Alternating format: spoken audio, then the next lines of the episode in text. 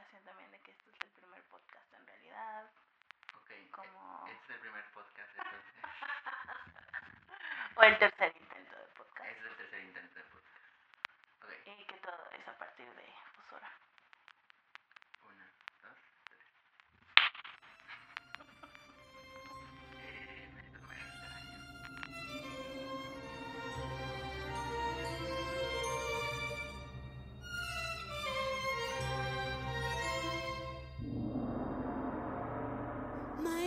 I- is my.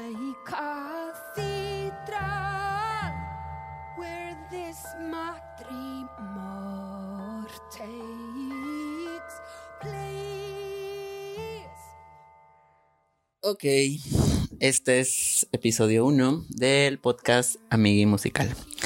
Eh, bueno, para los que no conocen Amigui Musical, es un espacio de microblogging como que medio si hacemos cosas, medio no, eh, porque es difícil coordinarse y vivir y hacer cosas.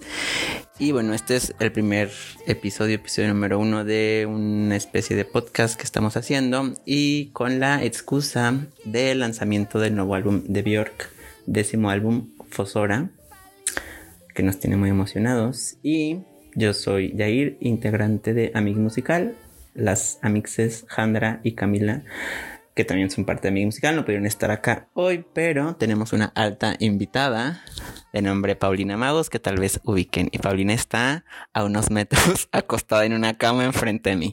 Hola Paulina, ¿cómo estás? Hola. Me tocó el, me tocó el lugar más cómodo de, del lugar. Así es, nos dimos cuenta que los micros están haciendo cosas raras. En, modo diva. ¿En modo qué dijiste? En modo diva. Ah, está padre. Sí, como debe ser. Por la Hacía, temática. hacía de grabar sus podcasts Mariah Carey o algo así. Tomando champán. En su cama. Sí, en Nueva York. Amamos. Pero sí. Hola, Yair. Hola Paulina. Bueno, invité a Paulina porque, como habíamos mencionado, es probablemente la persona más fan que conozco y me pareció candidata perfecta como para iniciar una conversación sobre Björk y sobre un álbum nuevo que, del que ya sabemos varias cosas. Entonces, ¿cómo te sientes, Paulina, siendo la fan número uno del club de fans Björk Guadalajara? Podría fundarlo ya, ¿no? Yo creo que sí. Y sí- sí hay mucho fan, ¿eh? Podría iniciarlo. Sí. Pues acuérdate que ya te estaba dice y dice, y podemos invitar a fulano, y podemos invitar a sultano. Sí. Siento que, siento que Guadalajara en cierta forma tiene sus fans un poco de closet, porque no todos salen por ahí. Pero, pero sí hay, sí hay varios. Justo el otro día que nos vimos, n- nos la pasamos hablando de Björk como por una hora. Es cierto. No- Y que, lo cual nos, nos funcionó como para ir, ir iniciando nuestro temario.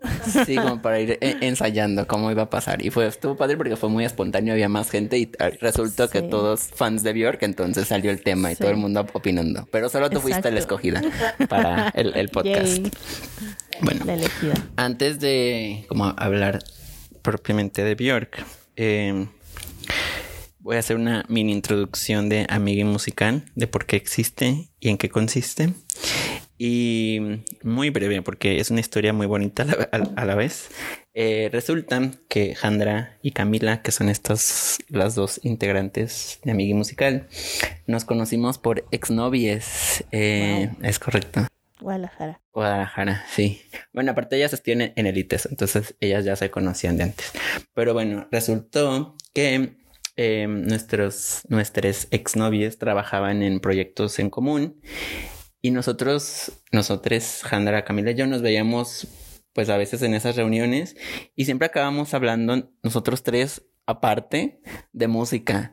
Y entonces eh, se le ocurrió de que hay que hacer un grupo de Telegram y pues nos compartimos sugerencias, recomendaciones y demás, ¿no? Entonces así empezó como Amiga Musical, como un grupo de...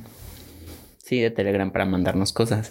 Eventualmente eh, terminamos todos con sus respectivas parejas y se volvió como un espacio también de desahogarte, no en plan chisme ni novio, exnovio ardido, pero sí fue como una forma de tener la música como terapia y les amigues a la par.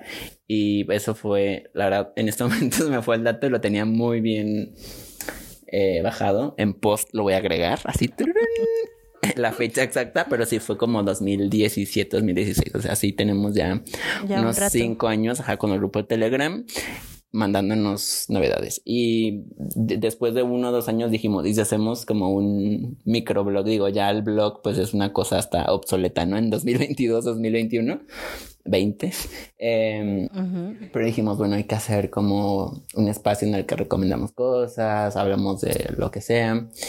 Y todo era como también desde una, desde una postura, primero, bueno, a excepción de Jandra es la única que es la que tiene más eh, teoría y conocimiento musical. Camila también hace otras cosas y yo otras cosas. Eh, em, pero mm, sí, era más como cómo experimentamos la música y cómo nos relacionamos eh, a través de la música. Ese era como el ideal de amiga musical en general. Y obviamente, pues mencionar cosas como actuales, ¿no?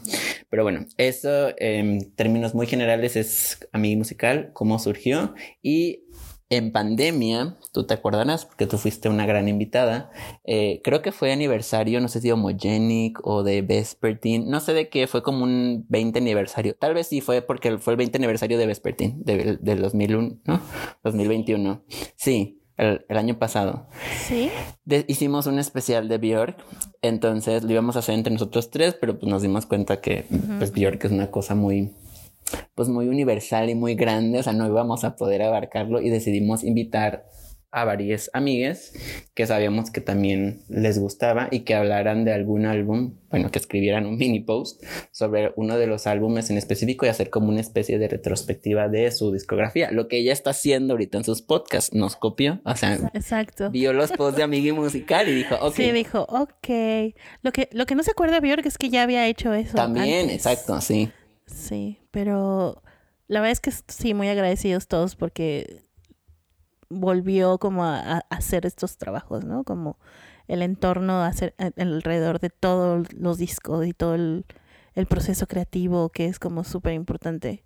Bueno, no importante, pero sí, a todo el mundo nos gusta saber qué. Sí, ¿no? más cuando es de un artista que te gusta, ¿no? O sea, te interesa saber. Más un artista como Sí. Björk que se involucra en, en todos los procesos, ¿no? En todas las partes. Y también cómo, cómo consumimos la música. O sea, por ejemplo, para mí sí es como muy personal y, y justamente Björk me gusta mucho porque siento que me ha acompañado como en, en, en procesos y en cambios y en todo, que hasta parece siempre que le atina todo, ¿no? O sea, o a lo mejor es como hacerme la mía la música, pero pero siento que sí, sí, sí pasa eso. Entonces, saber como desde raíz y desde la misma artista, saber qué estaba pasando y qué estaba pensando, también te llega como de todavía abrumar un poco más, ¿no? O sea, como decir, no manches, yo también estaba pensando eso, o yo también me enteré de eso, y etcétera, ¿no? Entonces creo que sí está muy bonito hacer como este tipo de, de trabajo, pues. Y, y aparte como que te vuelve a acercar, ¿no? Es como, como volver a escuchar los álbumes, no por primera vez obviamente porque ya los tenemos, bueno, al menos tú y yo supongo, Sí. los tenemos ya muy digeridos, pero sí es como de, oh, hablando ella de X álbum, no es como, ay, claro, no había notado Sí, esto, o saber que su sí, intención en X exacto. canción era otra cosa, pues sí te abre Ajá. y te hace ver las cosas como con otra nueva. Sí, totalmente distinto. perspectiva, sí. Sí, sí, justo, justo es lo que está pasando con, con estos podcasts. Fan de los podcasts. Sí. Siendo lo de los podcasts, lo que te iba a decir, y creo, y me gustaría retomarlo más adelante en la, en la conversación, es eh, que he notado, y estoy seguro que, que tú también, em, como este tema en común en los fans de Björk, que es como de, me gusta Björk, pero solo los primeros álbumes, ¿no? Em, y siento que de ahorita vamos a hablar, porque yo creo que eso me, parece, pues, pues no una cosa errónea ni nada, pero creo que pues ahí hay unos desfases de tiempo muy grandes ya con la gente. O, o ignorar también como el proceso o el crecimiento de un artista, ¿no? Simplemente, o sea, sí está muy cabrón solamente consumir el, los o sea, tres de diez álbumes, ¿no? es como o sea, de, ni es la tercera es parte. nada. Exacto. Pero bueno, a lo que voy es que siento que también, por ejemplo, esta gente que tal vez se alejó un poco de lo que ella hace, gracias a los podcasts, pues ya puede redescubrir y acercarse, ¿no? A lo, a lo que consideran que es como más difícil o menos digerible su trabajo.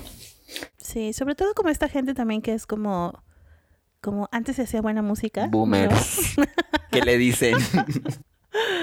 Y esperemos que recapaciten y, y- y disfruten un poquito más el, los demás discos. Por favor. Bueno. eh, algo que, que me da como mucha curiosidad, y, y ahorita no- ya no lo mencionaste, pero en nuestra pequeño prueba de ensayo mencionaste el asunto de la edad. ¿Por qué? Pues a ti te tocó más como el debut de Björk, literal, sí. como más te tocó en Sí, tengo, y tengo como varios recuerdos de cómo llegó Bjork a mi vida, ¿no? Cómo llegó O Björk a sea, tu vida. primero, creo que la, el, el primer acercamiento fue ir a visitar a unos amigos de mi papá, de mis papás. Y eran los noventas. Era cuando salió el Unplugged de, de Björk.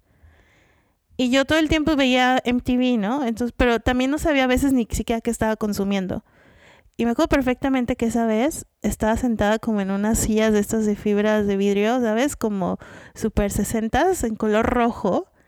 Y prendí la tele y estaba Bjork cantando. Ya se estaba terminando, ya era como como la penúltima, última canción, no me acuerdo muy bien Unplugged. Unplugged. Ajá. Y me acuerdo que me llamó mucho la atención porque era como cómo estaba vestida primero y después la música, porque era cuando estaba tocando con los con las copas. Entonces me parece así como que qué raro, o sea, eso está sonando porque yo no sabía que tampoco se sonaba como la, el agua en, en, en envases y así, ¿no? Entonces ese fue mi primer Ajá. acercamiento y quedó así, ¿no? Como de, wow, esta morra, wow, qué chido. y aparte verla, ¿no? O sea, como, Sí, como toda petit y su vestido así súper delgadito y, y, y no sé, como, como verla una especie de, de, pues en ese entonces los noventas era como de wow, ¿no? Y después llegó mi hermano a casa, mi hermano mayor, tengo dos hermanos pues, pero el que sigue de mí, y la verdad es que él siempre nos ha enseñado la música, en realidad. O sea, yo consumo la música a partir de él, porque siempre él, él estaba como de comprando, este, escuchando con sus amigos, etcétera. Y un amigo le prestó el debut, le prestó el CD y él lo grabó en un cassette. Entonces el cassette del CD llegó a mi casa, ¿no? Llegó el- la piratería a mi casa. Llegó Bjork pirata. Pero claro. pero entonces ya pude escucharla. O sea, ese, yo primero la escuché en un blog, pero después escuchar el disco sí fue como, wow, o sea, sí, sí puedo estar escuchando todo esto todo el tiempo. ¿Cuántos años tenías? ¿Te acuerdas? Yo creo que tenía como 12, 11. ¿Cuándo salió el debut? 92, 93. No sabemos qué años del debut. Pésimos fans. Pésimos fan. No, la verdad es, yo voy a echarle la culpa al COVID. ok, De que a perfecto. mí ya se me borraban muchos datos importantes. Así, ¿Y, y qué escuchabas o sea, antes, o sea, sí regularmente? escuchaba como esta onda, música alternativa, etcétera, pero... Por tu hermano, dices, Sí, ¿no? exacto. O sea, sí, pero sí escuchaba mucho Blur y obviamente Radiohead. Los noventas, tal cual. Sí, o sea, yo era bien Nirvana fan. O sea, sí, sí era. Sí era la chica alternativa. No, no. Ay, qué padre. Aparte, eras Sí, t- muy entonces- true, muy noventas. Sí, exacto.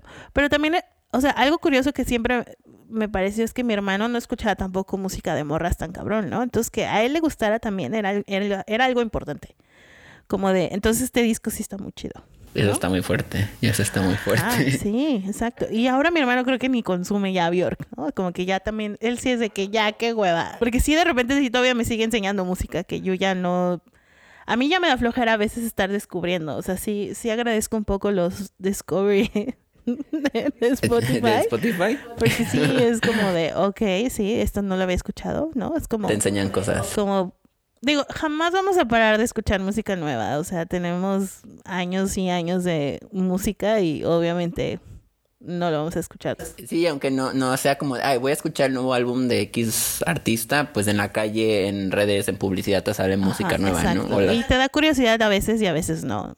Pero como con artistas como Björk, pues obviamente estás como a la espera y expectativa, ¿no? Y sí, y bueno, tú y yo que la vivimos en internet, obviamente lo sabemos, ¿no? Es como de Sí, algún fan por ahí que esté viviendo en la nada, a lo mejor no sabe, o alguien muy, muy, muy distraído, que me gustaría a veces ser, es- ser esa persona, como no saber que Bjork sacó un disco y de repente toparme como con toda esta información que está sacando. Con 10 Está álbumes después.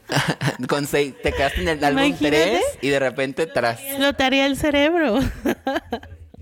Eh, Pero estaría muy padre, ¿no? Como ese tipo de sorpresas. Eh, Como te estaba diciendo eh, hace rato que me gusta a mí mucho ver como reacciones en YouTube y ahorita que está sacando que va a sacar Fosobra y que ha habido pues más o menos publicidad porque sí ha estado más movida digamos en, en redes y demás sí he visto gente como que está reaccionando gracias como al nuevo álbum a debut a Homogenic y la neta es, es- pues es una gran experiencia ver como porque la mayoría son gente muy joven no son gente en sus veintes mm, tempranos 20 o menos a lo mejor y escuchando música y ver como las reacciones a mí sea lo que sea a mí me encanta ver como esas reacciones a, a- a cosas que me gustan pero en particular como un artista creo como tan tan como Björk no sé qué adjetivo usar Sí, creo que tanto compleja, ¿no? O sea, también... sí Y, y, por ejemplo, tú y yo sabemos que es un artista, por ejemplo, ¿no? Y, y lo que decíamos el otro día con Rami, de mucha gente la cataloga más bien como una cantante, ¿no? como una señora rara y ya Ajá, y cantante, o sea, ni siquiera que produce y todo esto, o sea, como, como toda esta otra chamba que también es importante, ¿no? Ajá, o sea, de que no, güey, o sea, esta morra también hace sus instrumentos y así, ¿no? sí o sea no, no solo compone no sabe hacer Sí, arreglos hace los instrumentos Ajá, exacto, de que te manda a hacer un, un- un algo extraño para... específicamente para una canción porque cree que lo necesita Ajá, exacto. Entonces, pues sí está, pues sí está cabrón que la gente no, no, no vea todo, todo eso, ¿no? Que, que también, pues, por eso creo que es compleja. O sea, creo que la palabra de, de Bjork sería como compleja, aunque suena muy... Sí, muy, ya muy usado y como el, Pero creo que sí es. artista. Sí, no, y más como primer acercamiento. Creo que eh, sí, si te pones pues algo de Vespertine para adelante, pues a lo mejor dices, uy, Sí. bueno, a lo mejor ahorita no siento que, bueno, es que ya, o sea, yo, yo, yo lo pienso en mi experiencia de consumo. Por ejemplo, yo ahorita escucho pues cada vez cosas, digamos, más ruidosas, menos eh, Sí, convencionales. y ya te escuchas el Vesper y dices, no... no, Dices, o esto sea, es pop, esto es Taylor exacto, Swift. Sí, Exacto, sí, me lo- exacto. Sí, así, bueno, no, híjole. No Perdón. No, perdón, Bjork. Perdón, Bjork. No somos Team Taylor Swift aquí, aparentemente. Eh, bueno, tú mencionas que, que te tocó justo en los noventas en el blog. Sí, ese, ese fue mi acercamiento con Bjork. O sea, fue como algo de sorpresa y en, en, en muchos aspectos. Y pues a partir de ahí, pues a consumirla toda, ¿no? O sea, Fan. sí, ya, ya llegó el debut, ya llegó el post. Ya el post creo que se lo vi a un primo, pero ya fue así como de, wow, el CD. O sea, ver el arte, o sea, los videos, como... ¿Y cómo le hacías? ¿Como por la tele o ajá, porque tus amigos, parientes de repente tenían ahí algo? O... Sí, o sea, en mi casa siempre hubo ya MTV. Fue así como de que, voy, bueno, estos muchachos nada más ven la tele y nada más quieren ver MTV. Ok, vamos a poner cable. Entonces ya pudimos ver to- absolutamente todo. Y, mm, y yo era de las que me la pasaba escuchando radio también. Y de repente sí había como radios interesantes aquí en Guadalajara que pasaban hasta los conciertos del Tibetan Freedom Concert y Wow. como cosas así. Tengo grabaciones de eso, o sea, porque también vieron que estuvo como, como en uno de ellos. Y pues sí, o sea, yo la verdad sí sigo consumiendo Bjork absolutamente todo. Todo el a mí- tiempo. a en mí todos sus mí- formatos y sí, medios. o sea, de hecho yo estoy esperando que, que se saque cosas de la utopía, por ejemplo, ¿no? O sea, que, que ahí me, me queda debiendo todavía. Como si hizo esta gira increíble y a mí sí me gustaría tener un DVD o algo, no sé, como... Sí, exacto, pero no, no está el Utopía, por ejemplo. O sea, llegó hasta Vulnicura. Vulnicura Live. ¿No? Y, y, pero sí, o sea, yo de que consumí todo el consumo... Lo, es- Sí te ves. Sí, te, Sí, sí se te ve. Tiene mucho de mi dinero. De hecho, creo que el primer vinil que compré con mi dinero y todo fue justamente el Vespertine. O sea, que fue así como junté mi dinero de mi primer trabajo y, um, y compré mi, mi Vespertine directo desde de la página de Bjork. Sí. Yo me acuerdo, y mi- mira, mi relación con Bjork fue muy atropellada desde un inicio. Digo, en, en el post que yo hice para Migi Musical, ahí también lo explico, pero pues está como súper reducido. Pero yo tuve cable, bueno, yo pues soy más chico que tú en edad. Eh, yo tuve cable como en el 98, 99. Yo tenía como 6, 7 años en esa época. Y iba mucho a casa de unos primos que vivían en otra ciudad. Ellos sí tenían cable, entonces a veces me quedaba en vacaciones con ellos y pues todo el tiempo viendo tele, ¿no? Y tenía mis primos o mis primas más grandes, que eran las que veían MTV, y nosotros veíamos caricaturas o cosas así. Y siempre era como de, ay, mira, el nuevo video de Britney, el video de no sé quién, ¿sabes? Así. Y luego salían los de Bjork, porque en MTV le ponía muchísimo Bjork en... Bueno, digo, a mí lo que me tocó de, de MTV noventero, que fueron como dos, tres años, ponía muchísimo Bjork. Entonces, no nos gustaba. O sea, los veíamos porque, o sea, los videos son Raros. Digo, sí, son, y son visualmente muy atractivos. Digo, independientemente de cualidades eh, de producción y demás, uno piensa que un niño de 7, 8 años, ¿no? O sea, te llaman la atención. Y siempre que salía, ni siquiera sabíamos cómo se llamaba la señora, ¿no? Ni, ni cómo se pronunciaba, porque pues hay una diéresis en la. O. Ajá, la Bjork. Eh, le decíamos la loca cuando salía en MTV. Y pues digo, en esa época pues ya, ya estaban todos los videos de Pose, de The View y de Homogenic. Y pasaba muchísimo Hunter, pasaba mucho... Sí, hubo, hubo la época de Mojeni que era muy, que era muy La pasaban un montón. rotaban todo el tiempo Hunter, ¿no? Porque era como también algo rarísimo. Sí, con CGI. Como- ¿Es de Spike Ajá, de Jones que- el de Hunter? no, porque ya era con Chris Cunningham. Creo que sí. Bueno, ahorita vemos porque tiene estos visuales súper Sí, ahorita vemos de, de quién es, de quién es Hunter. Pero bueno, pasaban muchísimo esos videos y luego mm, los que los MTV Awards, así en los de Europa también a veces. Bjork acaba de publicar algo. ¿Es en serio? Sí, A ver, en tenemos que ver qué publicó Björk. Pausa momentánea. ¿Qué ha publicado Björk? Ah, está agradeciendo al cuarteto que toca en, en la de Ancestres. Ah, bueno, entonces decíamos como de, ay, la señora esta que hace sus cosas raras, ¿no? Porque pues hace caras y todo este gibberish que usa y pues su forma de cantar también es muy peculiar, ¿no? Y su voz, o sea, es una artista muy peculiar. Entonces, pues era como de, ¿qué es esto? Y por ejemplo, me acuerdo que los que eran como más narrativos, no sé, Army of Me o estos que tenían más historia, esos sí me gustaban mucho, pero la música no me gustaba y me gustaba verlos, pero era como que no sabía qué estaba pasando, ¿no? Y pues eso era como, ay, salió un video y decía como, ay, otro video de la señora esta, ¿no? De la loquita. De la señora loquita esta. Eh, pero no fue hasta que un día en la tele, no, la verdad no me acuerdo qué canal era, yo creo que como Canal 11 o Canal 22, pasaron Dancer in the Dark. Y yo creo que tenía, pues sí, acá- no tenía, no fue tanto después de salir, yo creo que fue como después de Vespertine, digo, cuando la pasaron en la tele.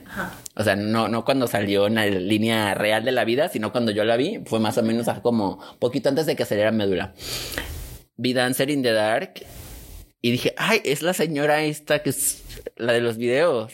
Y porque Ahora actúa. a- ahora actuando, pero pues como es medio musical, bueno, y el Selma Songs así, y ahí la música me hacía muchísimo sentido porque pues acompañaba la película, las escenas y explica, bueno, su personaje, no sé, él me explicaba que ella escuchaba música en todos lados, ¿no? Entonces, para mí dije, claro, es que esto yo sé que esto es una película, obviamente, que es una historia de ficción, pero lo puedo trasladar a ella como artista, ¿no? Entonces, como que puedo entender que su música no sea tan accesible, ¿no? O que quiere experimentar con otras cosas. Entonces yo veía en Selma mucho de Bjork, ¿no? Entonces, bueno, luego te pone muy trágico y triste y lloras, ¿no? Y es como de no puede ser. Entonces ta- también... Mi mamá todavía tiene traumas de haberle, de haber visto Dancer in the Dark. ¿Quién? Mi mamá. Ay, no. Ay, no. O sea, mi mamá piensa en Bjork y dice, no, esa, esa mujer sufre mucho. Y yo, no, mamá, era una película. No era documental. No, y justo, digo, como yo relacionaba, o sea, obviamente, separando la realidad de la ficción, relacionaba, muy, relacionaba mucho. Entonces, spoiler alert para que no haya visto Dancing in the Dark, pues tiene un final muy trágico. Sí, muy, muy, muy Y es muy desgarrador y es muy, como muy brutal. Y muy visual también. Sí, es muy, sí, es muy gráfico. Entonces, yo, y justo esta parte como la canción que canta, que es como parte de Overture y New World. No sé, se me hacía súper conmovedor y la última parte que es como a capela, no sé, como que ahí fue cuando conecté completamente, así cuando ya estaba al borde de la muerte y del llanto, yo también al borde de la muerte y del llanto viéndole y me hizo como todo clic y dije, claro, entonces volvían a pasar los videos y dije, por supuesto, es esta señora. entiendo. Y ya, o sea, obviamente no entendía la, la música, ¿no? Digo, porque también, pues mi inglés es muy básico en ese momento, supongo.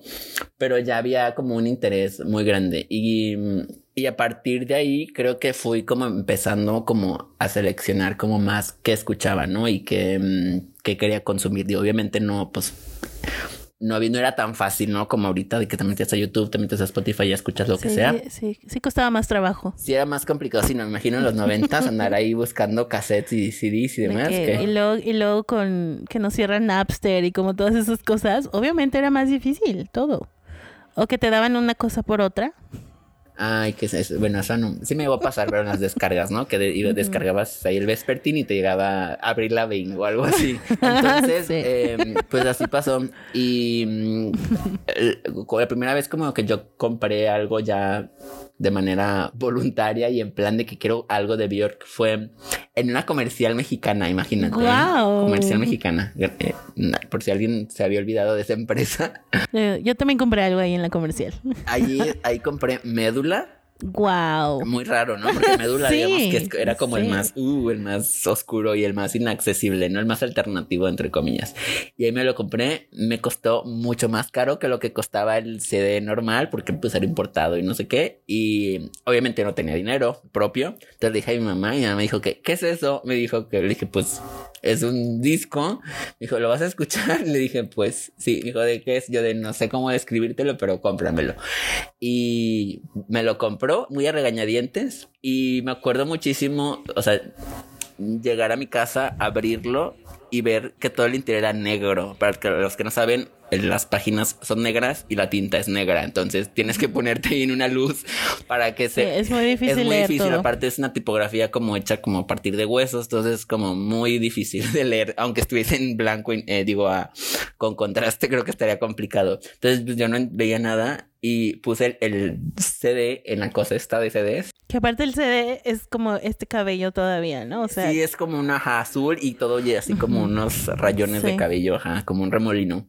Y, empieza The Pleasure is All Mine. qué fuerte. Aquí introducimos el, el pedazo de Pleasure is All Mine.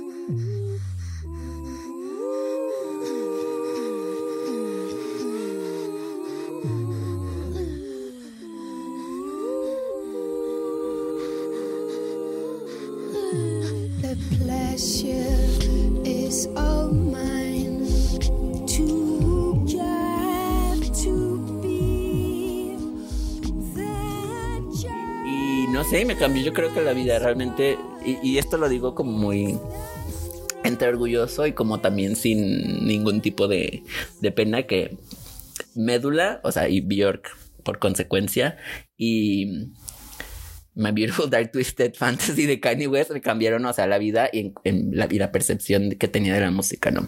Entonces, ese fue mi primer acercamiento, fue de pensar de que hay esta señora rara que se convierte en oso, a, hay la señora que llora y se la pasa cantando y se va a quedar ciega, a wow. Sí, pero aparte qué bonita manera de acercarse con médula, o sea, con médula, como dice ella. Medula. Médula, pero porque justamente ese disco es puras voces, ¿no? Entonces es, es el instrumento que ella por siempre dice, o sea, mi instrumento es la voz, ¿no?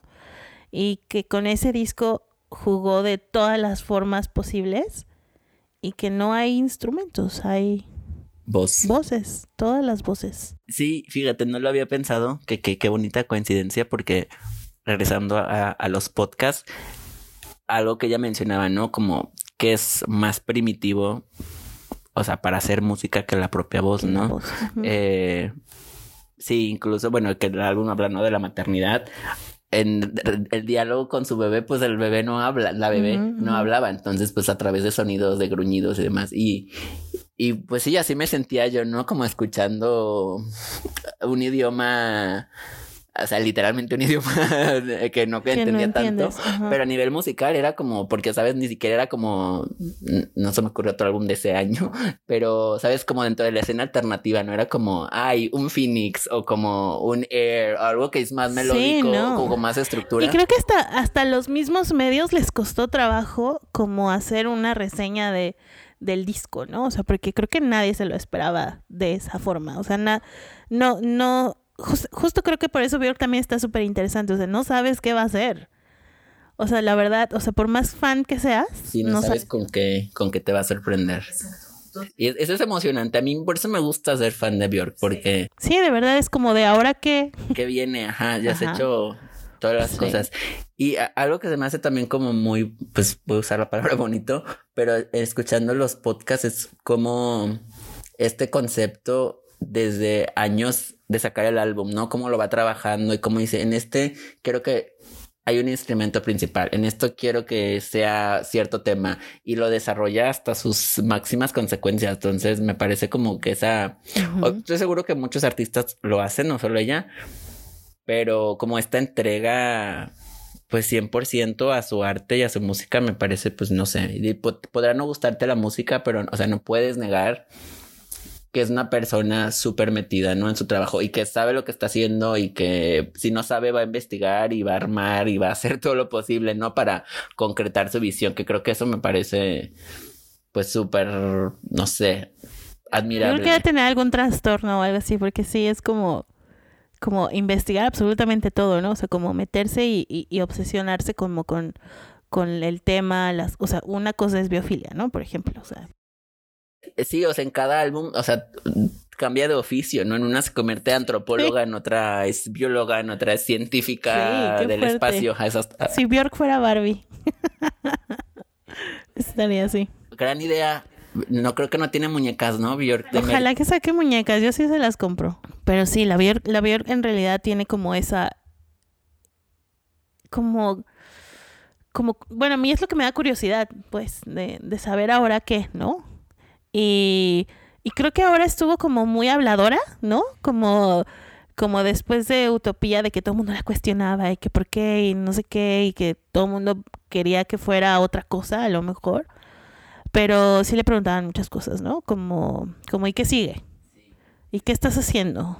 Y, y como que ella andaba muy buena onda también, ¿no? O sea, porque compartía absolutamente todo, o sea, a todos les contestaba, entrevistas por aquí, por allá, o de que salía mucho, o sea, no como que sé. le dieron ahí el acceso a su Instagram. Sí. Ahora sí, ten, como de que, lo que y, quieras. y parece que, o sea, que, justamente también a ella le fascinó la, la, la onda del Instagram, ¿no? O sea, porque de repente las veías, la veías en lives, ¿no? Con- o con los filtros estos que hacía eh, eh, este, con las máscaras y, y era rara de todas formas porque pues nunca había compartido tanto. Digo, supongo que esos son los tiempos, ¿no? Como la manera en que se consumen las cosas y que, y que le tuvo que entrar también, supongo, ¿no? Pero, pero de todas formas, aunque estuviera compartiendo toda esta información, me da curiosidad, de, me da curiosidad de ver qué va a hacer con Fosora. Y mira, que hablando de Fosora, que pues es la lo el sí la excusa para esta plática. Pues Fosora, décimo álbum, después de sacar Utopia, álbum post divorcio con flautas, coproducido por Arca. O sea, te digo, esta información que empezó a decir como de, ay, estoy trabajando en un disco que es para bailar, ¿no? Así de, y es como de, ¿cómo? ¿Qué vas a hacer? Pero bailar en tu casa. Y ya, ah, ok. Sí, ok, hacer raves en tu casa. Sí, yo, ah, increíble. Entonces estoy contigo todavía, Sí, ¿no? po- podemos, podemos, te podemos Como seguir me la- el encanta, me paso. encanta esa idea. La pandemia creo que nos, nos hizo mucho, muy ravers de casa, ¿no? De que ya podías poner absolutamente todo el día música y ya dependiendo del mood y la fregada. Sí, y ya cantas así, todo bien fuerte en tu casa y los vecinos no de que, güey, pues no, ¿no? está saliendo, Exacto. tiene que Exacto. cante, está bien. Entonces, que haya aventado como para eso, eh, música para bailar, una rave en tu casa, ¿no? Entonces, de, ok. Y luego como ya en estas fechas, ¿no? Como más cercanos a, a- a que empezara Atopos, como de que no, pues yo voy a hacer música con esta onda del Gaber, ¿no? Como, como que, o sea, la morra está en, está, está neta metiendo todo ese, ese, ese ruido, todo ese ruido que, que bueno, que Gaber también es como, como algo que ha estado, o sea, como ahí todo el tiempo, pero no es pop, no, no lo escucha todo el mundo. No, y aparte no es como de, o sea, como dentro de la música electrónica, como, o sea, sí es popular obviamente, pero no es como algo como en tendencia, ¿no? O sea, no vemos a gente haciendo tecno tan duro a niveles. Sí, no. Entonces sí era como de, ok. Pero a, a mi parte, o sea, justo hablando como antes del, del, del, lanzamiento, tal cual, antes de escuchar tal cual como cómo sonaba todo esto que ella decía, eh, yo decía qué padre porque en sus, o sea, en debut y en post hay elementos de techno, sí. ¿no? Y de club. Entonces, bueno, que post es, digo, debut es casi todo música de baile, ¿no? Eh, entonces, yo dije, ay, mira, todos estos fans que se quejan de que ya no hace lo mismo de siempre, no sé qué, dije, bueno, ya van a tener mínimo ahí sus canciones bailables. Eh, pero bueno, salió a topos y bailaste en tu casa, hiciste rave o no? Creo que no, porque to todavía... Estabas en shock. Sí, o sea, sí fue como shock, ¿no? Sobre todo porque no sabíamos nada, o sea, no, no sabíamos, sabíamos que iba a haber una fecha ya pronto, nada más así septiembre, ok, pero no sabíamos que tenía preparado todo esto. O sea, y además como súper poquito tiempo antes del lanzamiento dijo que estaba trabajando con Gaba Modus Operandi, entonces fue como de qué, porque aparte sí. pues sí, o sea, es una banda de Indonesia más o menos conocida también. Bueno, también ella luego le escarba mucho a sus colaboradores. Sí. Eso está padre, ¿no? Que no va con el productor de moda y así. Eh, y sí, fue como muy choqueante. Yo me acuerdo muchísimo como... Porque aparte lo sacó en la muy temprano. Sí. O sea, tengo que yo tengo las notificaciones y, o sea, me despierto a las 6 de la mañana porque mi novio se levanta a esa hora para ir a trabajar. Entonces fue como ver la notificación y ver que había un video. O sea, no solamente no era, era, la canción, sino había un video. O sea, de que me estaba dando todo, ya. Como de, mira, esto. Y que ya había dicho ella, ¿no? A Topos es como la presentación perfecta para, para Fosora, ¿no? Esto es, esto es como lo que va a sonar.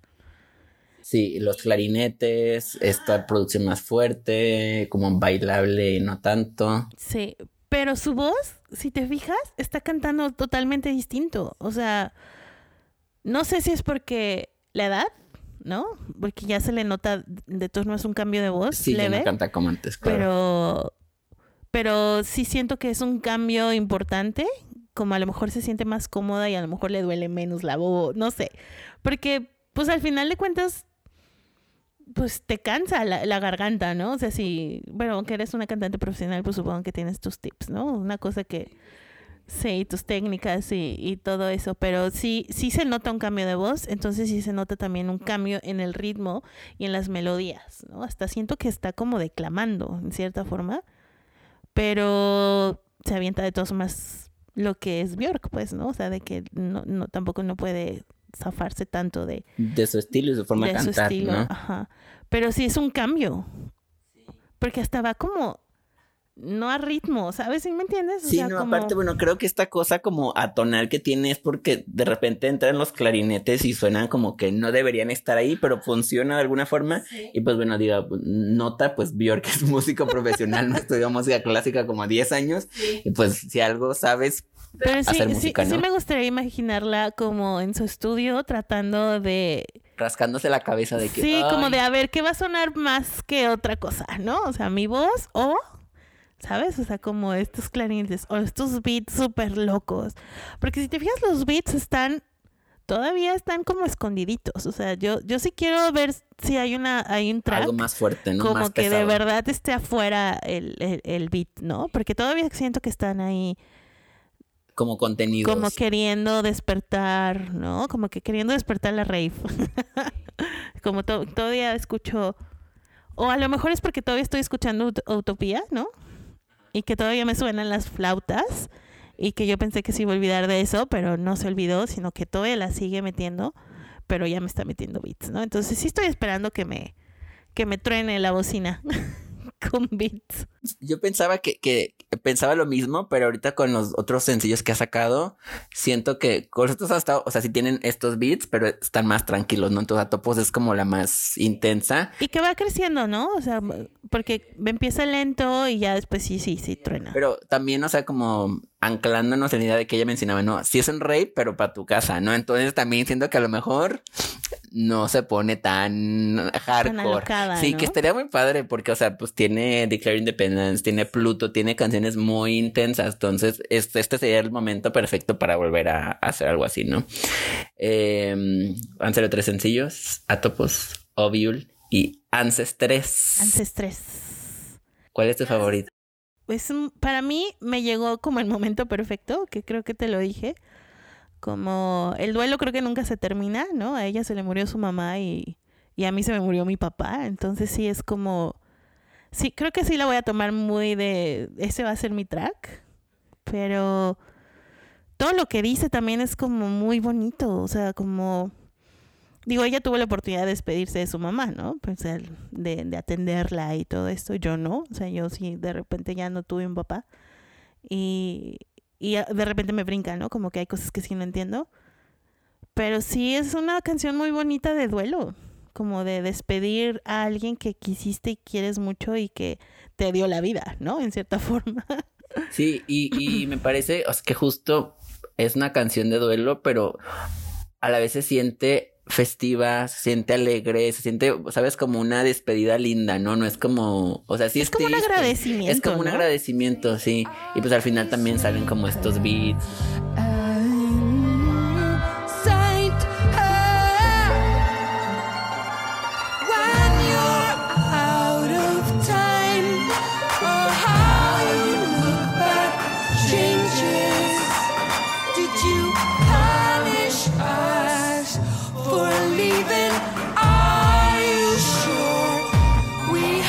You?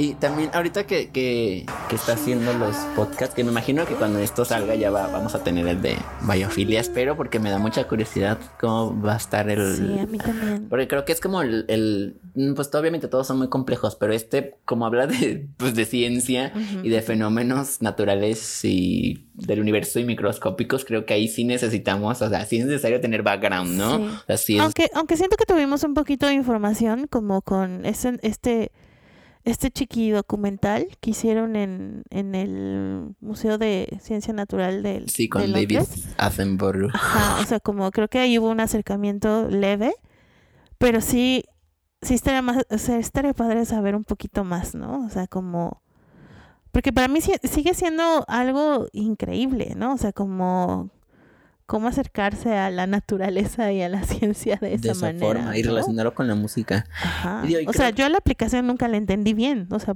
por ejemplo, para empezar. Me encantaba picarle y así, pero pero hasta la fecha no no no le- digo, yo la verdad soy muy mala con las aplicaciones, las de Radiohead tampoco no las entiendo, pero Biofilia sí estuvo como de wow, ¿no? O sea, y luego el concierto en vivo también como como sí fue sorprendente verlo, como tener este instrumento, cosa rara que hace el- Los truenos. los truenos, ¿no? O sea, de que, ay, me voy a llevar unos truenos a concierto. Bobina de Tesla se llama. Sí, o sea, wow. Aparte, justo como fue, y digo, creo que así lo vendieron, ¿no? Como el primer álbum app, porque pues fue que 2011, ¿no? También cuando ya los teléfonos inteligentes estaban dominando el mundo, bueno, desde antes, pero creo que en ese momento ya era más accesible para todos. Eh, y sí hubo como mucha, es un álbum de app, es un álbum eh, como sobre tal, o sea, sí hubo, sí hubo mucha información, pero todo se sentía como pues muy novedoso, ¿no? Y muy ajeno, ahorita pues ya lo tenemos más digerido. Y mm, siento que, hablando de biofilia, que es, es el álbum más eh, infravalorado de Björk. Y, y, y lo veo por- y creo que es más infravalorado que Volta porque Volta no le gusta a nadie. bueno, sí le gusta a gente, Sí. pero bueno, por- Ahora ya me gusta. Ay, ya te gusta, ya escuchaste el podcast. Pero, o sea, por años y hasta la fecha estoy seguro, era álbum, o sea, como entre los fans, como el álbum que no nos gusta de Björk, ¿no? O sea, ya tenía ese título, o sea, tenía un título especial, mientras Biophilia era como, ay, ese álbum, ¿no? ¿Sabes? Siento que a Biophilia lo, lo pasaron, lo pasamos por Sí. alto un poco. Yo me acuerdo mucho cuando salió, porque estaba en la universidad, ya tenía como pues como 24/7 internet, ya todo estaba como muy interconectado, ya había redes sociales, entonces pues era más fácil, ¿no? Ya tenía ahí un mini blog que nunca subía nada, a veces hacía mini reviews. Yo me acuerdo mucho cuando salió el, el Biophilia y todo lo de las apps y demás, era como, what, ¿qué está haciendo? Pues son como mu- muchas cosas a la vez, no, no lo puedo digerir. Creo que fue eso. Era demasiadas cosas al mismo tiempo. Y aparte visualmente era como muy complejo, veías todo el universo y las notitas y la luna, o sea, era muy como mucha información. Y creo que por esto también la música quedó como muy de lado y la gente es como de, ah, sí, también es un álbum, ¿no? Y no sé, a mí me gusta mucho Biofilia, yo creo que... Y creo que por eso aventó lo del, lo del concierto. Tan no pronto, sé, ¿no? Como de. bu- Bueno, es que así suena, ¿no? O sea, como, como de, oigan, sí, escúchenlo. Sí, no, no Pero- solo es la. Es que, es que es un gran álbum, yo no entiendo por qué la Sí, gente... a mí me gusta le- mucho Crystal Eyes porque me aventó el, el, el drum and bass, ¿sabes? Aparte como... de que nadie hacía drum and bass ya, o sea, no, y es como de Jay, la Bjork no se ha olvidado de esto, Ajá, qué de chido. que 95 eres tú, así como que de repente. Yo tenía muchísimo que no escuchaba drum and bass. Sí, o sea, no, no, no es algo que, que siguió, pues, o sea, pues ya nadie hacía nada, o sea, Ay, me acuerdo mucho que tengo un amigo que es muy fan de Björk y por eso nos hicimos amigos por internet, que dije, ay, me gusta mucho Crystalline, pero cuando se pone dubstep ya no me gusta yo, perdón, porque aparte te acuerdas, ¿no? Que el dubstep en esa Guau, época estuvo claro. súper de moda, todo, todas las canciones pop tenían ahí un break pero de es ahora lo que está pasando con Atopos, por ejemplo, ¿no? Que, que la gente pensó que, que Que era, era que reggaetón. era reggaetón, ¿no? Porque es lo que está ahorita de moda, o sea, que ahorita todo es Bad Bunny, ¿no? O sea... Somos fans de Bad Bunny, by the way. Sí, Bunny sí, sí somos. No, no tengo nada en contra de Bad Bunny, pero es como, es lo que la gente tiene a la mano, ¿no? Y, y, y, y, y dice, güey, obviamente percusiones a huevo, reggaetón, ¿no? Y es de, mm, pues hay más para allá, ¿no? Sí, no, yo, yo también, yo cuando la escuché, bueno, regresando ahorita a Topos, a mí me dio más como este vibe como de Afrobeat, como Ajá, ubicas ajá. esta banda de jazz, bueno, que ya se separaron, la de Sons of Kemet, ¿Ya se separaron? o sea, acaban de separar a cero, Ah. Fue solo porque pasado. Tom York y Johnny vinieron o qué? No sé por qué se separaron, pero a mí recu- me recuerda mucho a un sencillo de ellos. Ay, no me acuerdo cómo se llama.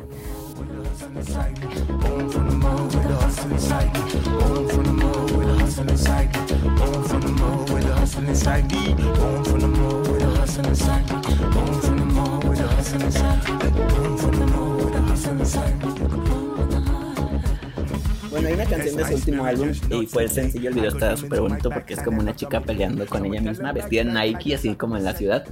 Eh, y tiene como esta cosa pues muy pues tribal y a mí me recordó muchísimo eso y aparte pues los clarinetes pues le dan como esta cosa jazzy que le agrega otro elemento raro a, a Topos by the way o sea no solo tenemos el techno tenemos los eh, los clarinetes dan esta cosa jazz y pues las y el saxofón, ¿no? O sea, Sí. ya, al parecer también vamos a tener saxofón por ahí. Eh, bueno, regresando a, a Biophilia. Y gracias a, lo- a los podcasts, no sé, no sé si también porque es porque ya estamos muy familiarizados con los álbumes pasados, pero yo encuentro como muchas conexiones con lo poco que hemos escuchado de Fosora con álbumes pasados. Particu- yo te mencionaba Volta porque es el que es más, diría en España, más cañero, o sea, tiene como más, como, pues es más ruidoso. Sí, y es pues tiene muchas percusiones y es el más tribal y tiene instrumentos también como de todo el mundo. Entonces siento que pues no es como que esté replicándolo o algo, pero a mí me recuerda mucho. Por ejemplo, eh, Atopos fue como de ¡Ah! Volta, así como sí, y, y a pesar de que es el álbum que no nos gusta, antes de escuchar el podcast, como que me dio, no sé, me dio mucha alegría. Y, y ve- ves el video y la ves como toda contenta y feliz brincando. Pero ¿tú ves otra, como otros acercamientos a sus álbumes pasados? ¿O? La verdad es que nunca la he dejado de escuchar. El álbum que más escucho es el Vespertine porque me, me hace relajar. que por ahí ya lo, lo, lo escribí como en, en esta pequeña, pequeña reseña de Amigui. O sea, sí es el que más, más escucho, pero últimamente estaba escuchando el Homogenic. Y, y que también tiene, pues está Pluto, ¿no? O sea, como que también estas cosas que te truenan muchísimo y que es rápida y que, y que es ruidosa al final de cuentas, ¿no? Y, y Volta lo, lo había estado escuchando, pero las canciones que me gustan nada más, que son como con Anoni y ya. Esas son mis canciones favoritas. me parece súper romántico, Innocence, o sea, bueno, Innocence, que aunque es para su hijo, pero me parece una canción súper, súper linda. Y The Doll of Flame, Doll Flame of Desire. todo mal la canción, pero bueno. No, la del hijo es My Juvenile. My Juvenile. Innocence Entonces, es una de Timbaland. es- Ajá, ajá, sí, sí. es la de Timbaland. Pero, pues esas son las que me gustan. Esas son como las que vuelvo y vuelvo y vuelvo. Me cuesta mucho trabajo cómo empieza Volta. Con Earth Intruder. Ajá, o Earth sea, sí, te no me parece gusta complicada. cómo- no me gusta cómo empieza como de raf, ¿no? O sea, Sí, es como muy agresiva. sí, Aparte exacto. empieza como con los sonidos como de marcha, como con las Ajá, pisadas. ajá, de track, track, track, ¿no? Sí, como me cuesta muchísimo trabajo. Pero ahora, después del podcast, entendí varias cosas, ¿no? O sea, desde la forma en que está el tracklist y cómo te lo está presentando. Porque si te fijas, no hay pausas. O sea, es, Todo es todo corrido. O sea, hasta parece que lo grabó corrido, ¿no? Pero sí, lo cual es raro, ¿no? Y si lo escuchas random, suena todavía más, ra- más raro, o sea, porque como que ese disco se tiene que escuchar en, en como viene, ¿no? O sea, como en este, en ese orden. Y que dura bien poquito, o sea, es un disco que, que no, que no lo queremos y, y, por- y dura súper poquito, ¿no? Y que también es como muy pop. Sí, y, es y- y justo muy, regresando muy a esto pop. de los fans de que, ay, la música de Bjork actual ya no, se puede No. escuchar. Es como, Volta era muy Sí. pop y por qué lo despreciabas, lo No sé despreciábamos por tanto. qué. ¿Qué estaba escuchando? ¿Qué salió más aparte de Volta? Que dije, 2007 salió en no. Rainbows. Amiga, Ah, yo salí en razón. Rainbows. Creo que ya sé por qué. Sí, no, eh, salieron muchos álbumes ese, Sí, ese año. sí. Fue un gran año para la sí, música, yo a- creo. hubo muchísima música. Pero me costó, me costó mucho trabajo. Pero ahora creo que puedo tener esa conexión, sí, con Confusora. Pero también no me gustaría clavarme con eso, ¿no? O sea, como, como, porque no creo que ella ha- eh, ha- haya sido su intención. Sí, ¿no? hacerlo a propósito, no tener ahí como una conexión. Ajá, nosotros estamos viendo porque mm, obviamente tenemos, ajá, y, y que ahorita tenemos fresco como todo esto, ¿no? Y porque también no sería la primera vez que lo hace. Justo Ajá. en Homogenic tenemos tanto yoga que tiene su momento como muy pesado Sí. y Mature también, no, Five Years tiene también acá Sí. como el Sí. de repente los beats y pues Pluto, pues no se diga. Y pues los dos primeros álbumes son beats muy fuertes. Sí, y, y, y eso, y que también ella está en, en una etapa como también completamente distinta de su vida, ¿no? O sea, de que ya es de que abuela y que, y que divorciada. Y que su hija ya casi, ¿sabes? O sea, de, de que sí, o sea, de que supongo que se está redescubriendo de otra, de otra manera, ¿no?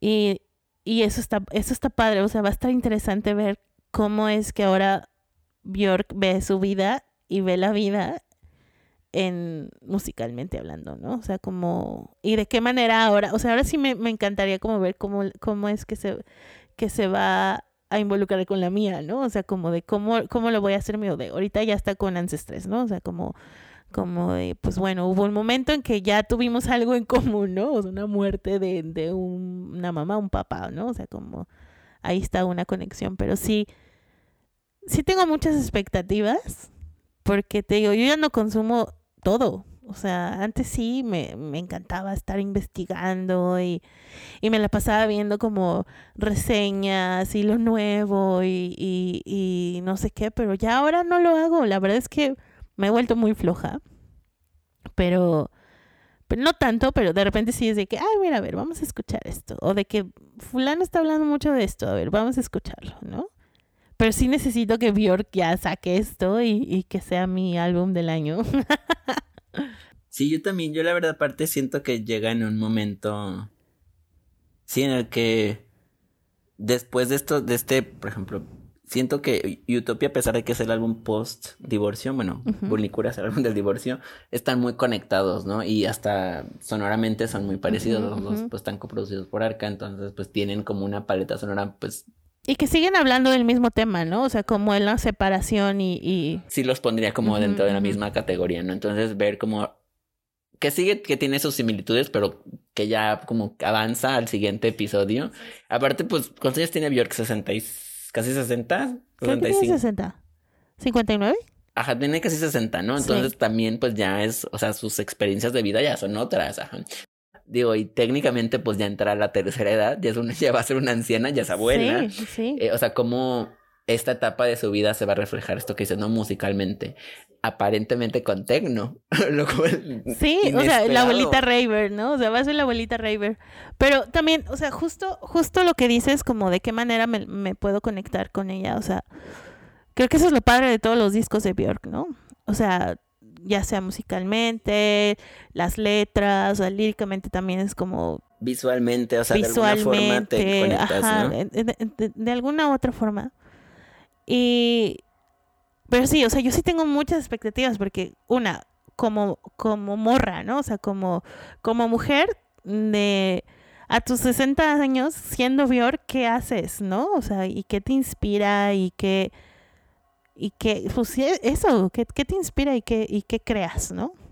Y vemos que sigue y tiene un chingo de pila, ¿no? O sea, como, como no, no fue como estos vatos, no sé, hay una entrevista de, de Tom York hace un chingo que dice que, no, yo a los 50 ya me voy a retirar, y velo, ¿no? O sea, no puede retirarse, o sea, es, de- es músico, ¿no? O sea, al final, ¿cómo, cómo, puede, ¿cómo puedes parar? No puedes parar, ¿no? Entonces sí, sí, me, sí me emociona mucho verla a esta edad, creando y, y haciendo cosas súper alocadas al final de cuentas, ¿no? O sea, se sigue atreviendo y hace... Y creo que también es porque es ella, ¿no? Y, y es su manera de poder trabajar también, o sea, como de no está atada a, a contratos ni nada, o sea, es como, pues tiene su disquera, ¿no? O sea, ella, ella dice, pues tal, voy a sacar tal cosa, ¿no? O sea, como que sí se ve que tiene el control absolutamente y que va a crear porque quiere crear, ¿no? Y es de, ahora quiere hacer un disco y ahora quiere hacer un disco y, y que la pandemia, pues al final de cuentas le ayudó, ¿no? Como a tener ese espacio. Desde el disco 1 nos hemos dado cuenta, ¿no? Cómo ella absorbe todas estas eh, experiencias y estas eh, interacciones con otras personas, ¿no? Yo me acuerdo cuando hicimos el especial de Instagram, porque yo, yo hacía los gráficos eh, de que subíamos a, a, pues a- como post, y pues a mí me mandaban los textos, y aparte pues aprovechaban lo que hacía los posts para escuchar el álbum, porque decía como, ay, tiene mucho que no escucho post, o tiene mucho que no escucho X álbum. O que todos pusieron unas canciones distintas, ¿no? O sea, como a lo mejor a- uno le sonaba más una y, y a ti otra, ¿no? Y como, sí, como y digo, eso. eh, para los que no sepan, eh, están en las historias destacadas como todo el especial de Björk. Em, invitamos a, a, a- varias personas hablar sobre, sobre- bueno, ya lo había mencionado, como hablar sobre un, álbum en específico, cómo se relac- relacionan con él y sus canciones favoritas, ¿no? Y aparte hicimos eh, como en historias, como facts y cosas así. Entonces, para yo hacer todo eso, pues tenía como que investigar sobre los álbumes, volvérmelos a escuchar, porque me decía, ay, en este álbum escuchó, no sé, usó X instrumento. Entonces tenía que ver si era cierto eso. Entonces iba y escuchaba la canción tal para ver si había una flauta ahí o no.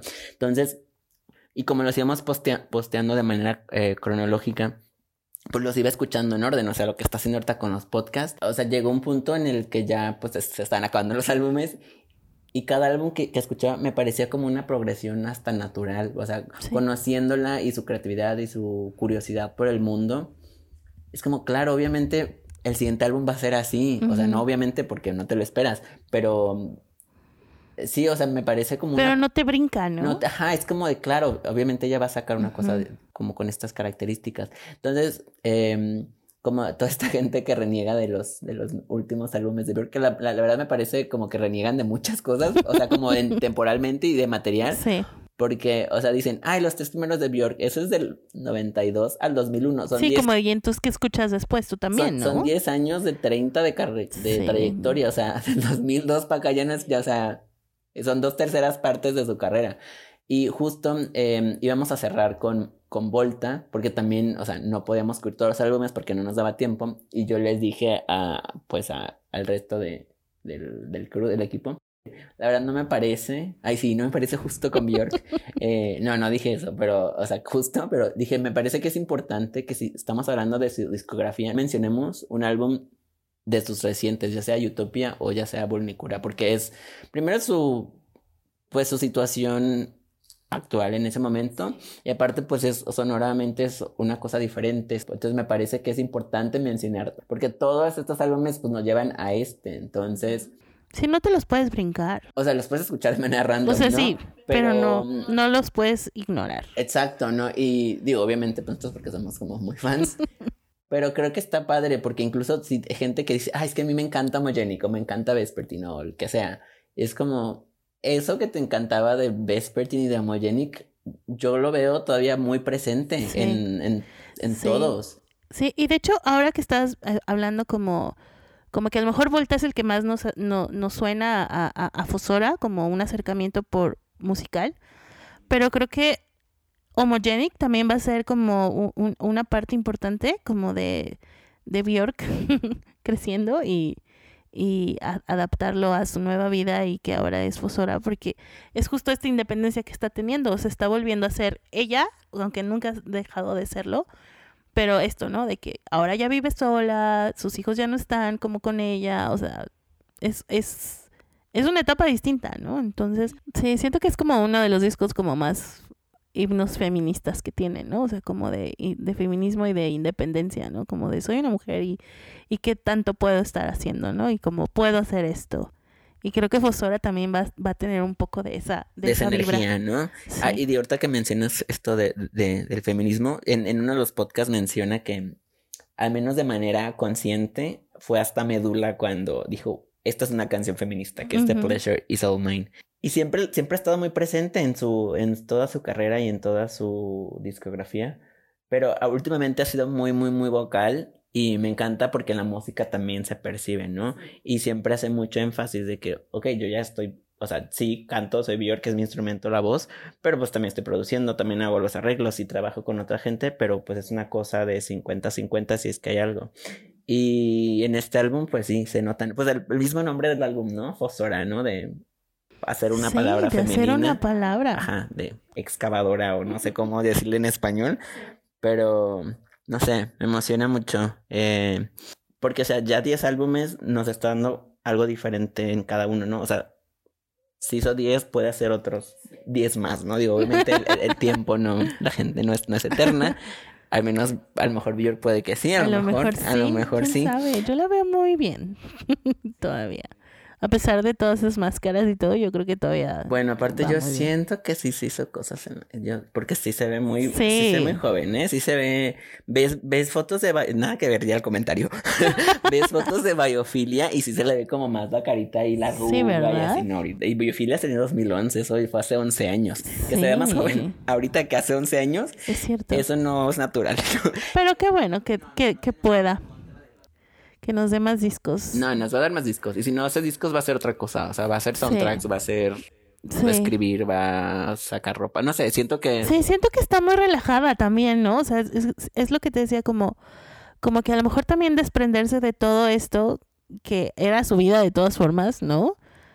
Este, está teniendo como, como un disfrute totalmente distinto de, de, de, de su misma, de su mismo trabajo, ¿no? O sea, como, como, como ponerse a hablar de, de su trabajo con sus amigos, o sea, como qué bonito. Justo, ¿no? como hacer este ejercicio como de autorreflexión y es como, es lo que he hecho durante 30 Y años. reírse de ella misma, ¿no? Como de, ay, esa canción era un chiste, güey. Sí, no te lo tomen en serio, ajá. Sí, así como de, no mames.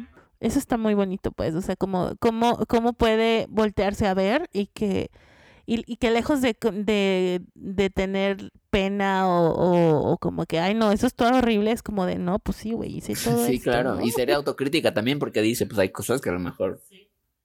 Yo, eh, y son cosas que, o sea, tenía tanta edad en esa época, obviamente ya no me conecto con eso, ya no pienso de esa forma. sí, o sea, pero- como el Vespertine, ¿no? O sea, como de, pues fuera mi, mi primera laptop y era como de, wow, o sea, puedo estar en todos lados haciendo música, wow, ¿no? O sea, como, como, como siento que también eso lo hace muy suyo, ¿no? De, de, ahora tengo estas herramientas, entonces, ¿cómo las puedo explotar? Sí, y pues que el mundo avanza y la ciencia avanza y pues cada vez hay más cosas para mover y picar y dispositivos, entonces pues también ella se va a dar vuelo, ¿no? Sí.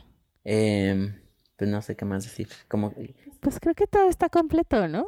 Aparte ya hay mucho ruido. sí, ya, ya está sonando todo, Fosora se está acercando, los Sí. hongos.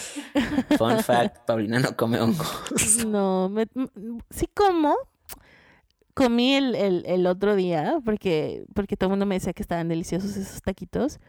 Pero tengo un problema, sí, exacto. Tengo un problema que, que se llama la edad.